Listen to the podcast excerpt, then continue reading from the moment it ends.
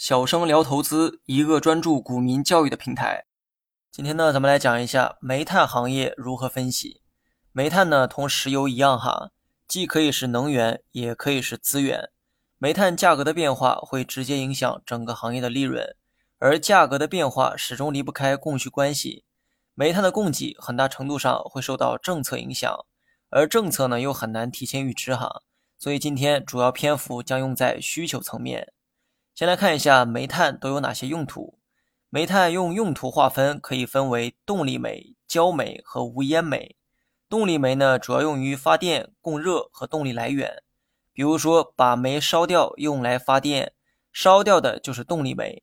还有北方地区冬天呢需要烧暖气，供热单位烧锅炉用的也是动力煤。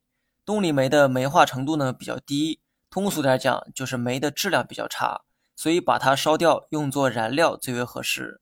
然后呢是焦煤，焦煤的用途是用来生产焦炭，而焦炭的主要用途是冶炼钢铁等金属。所以你可以认为焦煤的用途主要用于炼钢。然后呢是无烟煤，无烟煤主要用于煤化工，也就是以无烟煤做原料，将其加工成化工产品，比如说甲醇、尿素等等。最后呢总结一下哈。煤的用途主要有三种：动力煤、焦煤和无烟煤。在这三种用途上的需求变化，就决定了整个煤炭行业的需求变化。这其中，我们主要讲一讲动力煤，因为三种用途当中，无烟煤的需求量较少，而焦煤的用途主要用于炼钢。钢铁行业我们可以单独做一期节目讲解。所以今天我们主要讲讲动力煤对煤炭行业的影响。那么动力煤呢，大概有两个用途。第一种是发电发热，第二种是用作机器的动力燃料。这其中用来发电的需求最大，也就是大部分动力煤主要用于发电。所以，我国对电力的需求就决定了对动力煤的需求。社会用电量比较大的时候，煤炭价格呢就会上涨，煤炭企业的利润就会得到提高，公司的股价自然也会上涨。那么问题来了哈，什么情况下电力的需求才会增长呢？答案是经济发展时期，道理呢跟石油很像哈。当经济处在复苏或者高速发展的时候，社会对电力的需求就会上涨。背后的道理呢也很简单，工厂一开，流水线一转，很多环节都会用到电。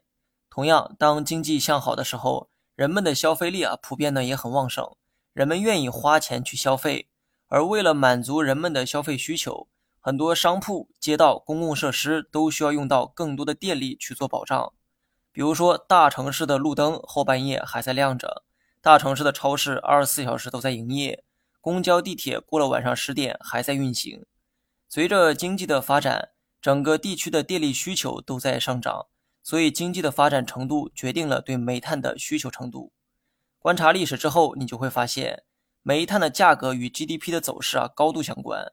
GDP 呢，反映的正是一国的经济情况，因此关注经济的变化对分析煤炭行业至关重要。另外，煤炭作为能源，它与石油有着相互替代的关系，二者的价格波动存在一致性。比如说，油价大涨的时候，煤价大概率也会上涨。这种情况呢，并不绝对哈，因为决定煤价的还有很多其他因素。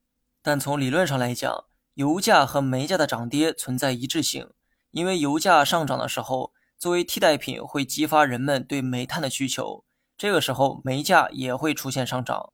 那么最后还要注意近几年正在发生的能源转型大趋势，也就是新能源的崛起。如果新能源的发展进程逐渐加快，势必会减少人们对旧能源的依赖，尤其是在发电领域。这一点需要大家时刻关注新能源行业的发展进程。Mm-hmm.